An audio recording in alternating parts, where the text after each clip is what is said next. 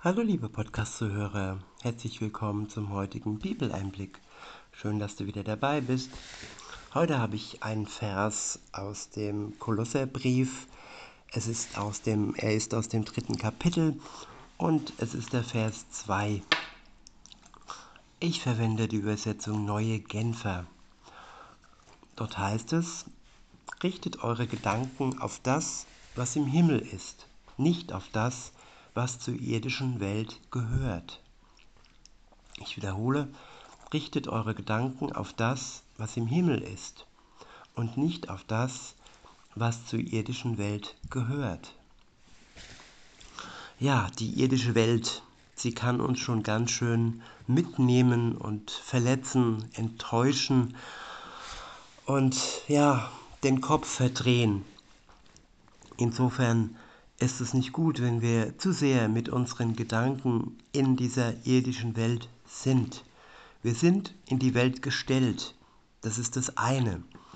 Aber sind wir mit dem Sinn auch bei Gott in, im Himmel oder sind wir nur in dieser irdischen Welt unterwegs? Das ist die Frage.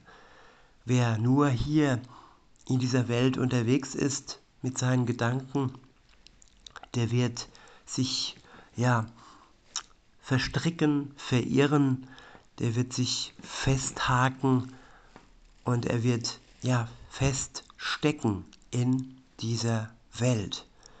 Wer aber seinen Sinn aufmacht, sein Herz aufmacht für die Welt des Himmels, für die Wahrheit, nicht für die Lüge, die in dieser Welt, in dieser irdischen Welt herrscht.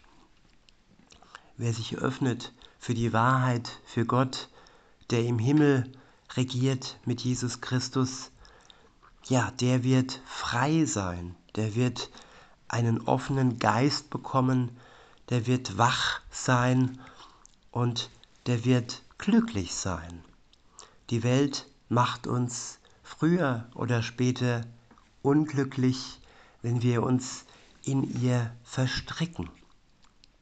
Wir leben, wie gesagt, in dieser Welt und wenn wir in Verbindung mit dem Himmel sind, wenn wir unsere Gedanken in den Himmel richten, dann werden wir ein gutes Leben in der Welt leben. Wir müssen uns nicht ähm, entrücken. Wir sind noch hier, wir sind noch geerdet, wir sind noch in der Schwerenlosigkeit verhaftet sozusagen.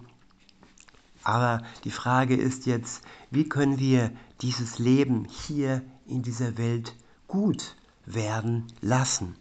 Das können wir nur, wenn wir in Gedanken im Himmel mit Gott verbunden sind. Und wie, wie können wir das ja vollbringen, dass es so weit kommt?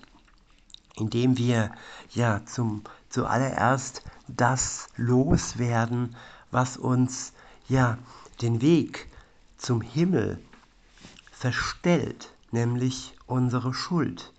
Diese verstellt den Weg zum Himmel. Diese vernebelt den Weg und diese vermauert den Weg zu Gott. Denn Gott ist heilig und die Schuld passt nicht zum göttlichen ja, Wesen. Insofern muss sie erst einmal ja, beiseite geschafft werden. Und da ist ein Weg geschaffen worden, ein Ausweg sozusagen.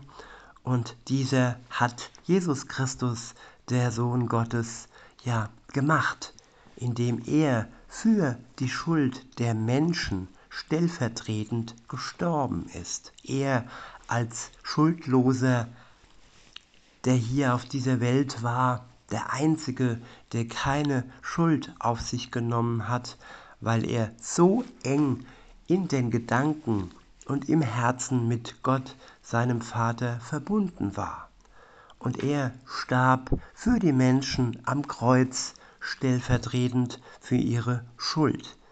Und jeder Mensch, der das im Glauben annimmt und das Geschenk der Erlösung in Anspruch nimmt, der wird ja, den Zugang bekommen zu Gott, dem Vater.